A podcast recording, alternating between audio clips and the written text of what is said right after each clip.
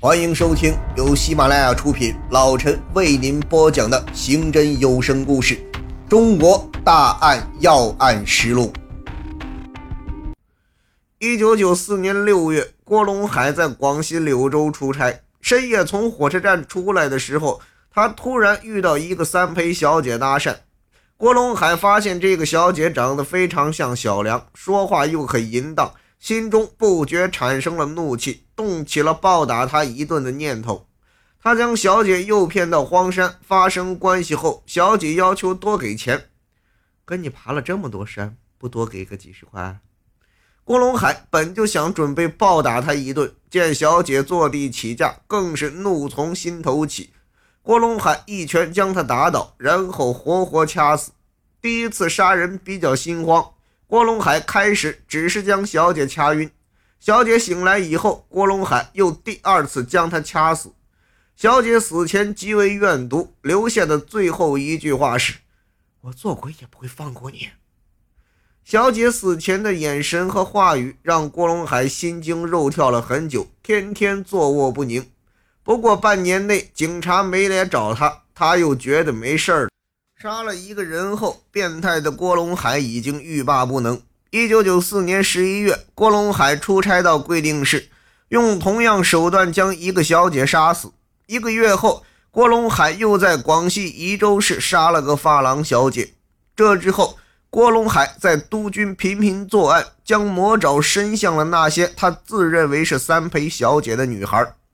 一名女学生因精神失常，在街上到处拉人说话。被郭龙海瞄上，他将女学生带到火车站后山上，与这名女学生发生性关系后将其饿死。频频发生的凶案引起了督军市警方的高度重视，警方派出多名法医，多次和刑侦人员初勘现场。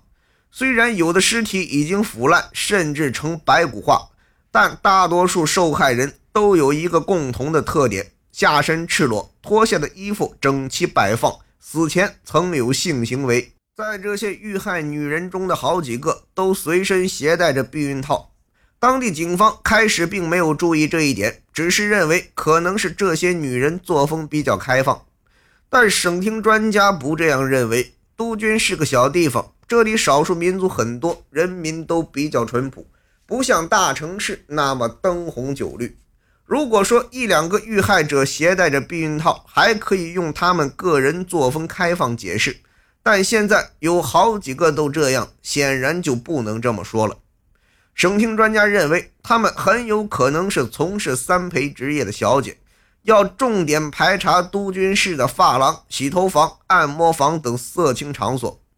之前搞了几年都无法弄清他们身份，省厅专家一来，两三下就解决了这个难题。经过走访这些色情场所，辨认受害者照片，很快确定了他们都是一些低档的三陪小姐，一些还是站街女。那么这就终于解释了为什么受害者没有抵抗，衣服叠放完好。歹徒应该以嫖娼为借口，将这些小姐骗到荒山上杀害。因为是嫖娼，小姐自然不会抵抗，甚至将自己的衣服脱下叠好放在一边。小姐一般都不在本地做生意，很多还是单独行动，家人不知道她的去向。失踪以后，即便发廊老板和小姐的朋友也多不会报警，毕竟他们从事的是违法生意，不能见光。公安部专家认为，歹徒作案经验丰富，他通常在夜晚搭讪这些小姐。然后带到荒郊野岭无人之处杀害。歹徒在现场几乎不留下任何证据，杀人只是掐捏，没有采用任何凶器。歹徒和受害人并不认识，只是嫖宿关系，也无法通过社会关系排查破案。在引诱小姐期间，歹徒有意避开大家的视线，基本没有目击者，不知道歹徒的相貌。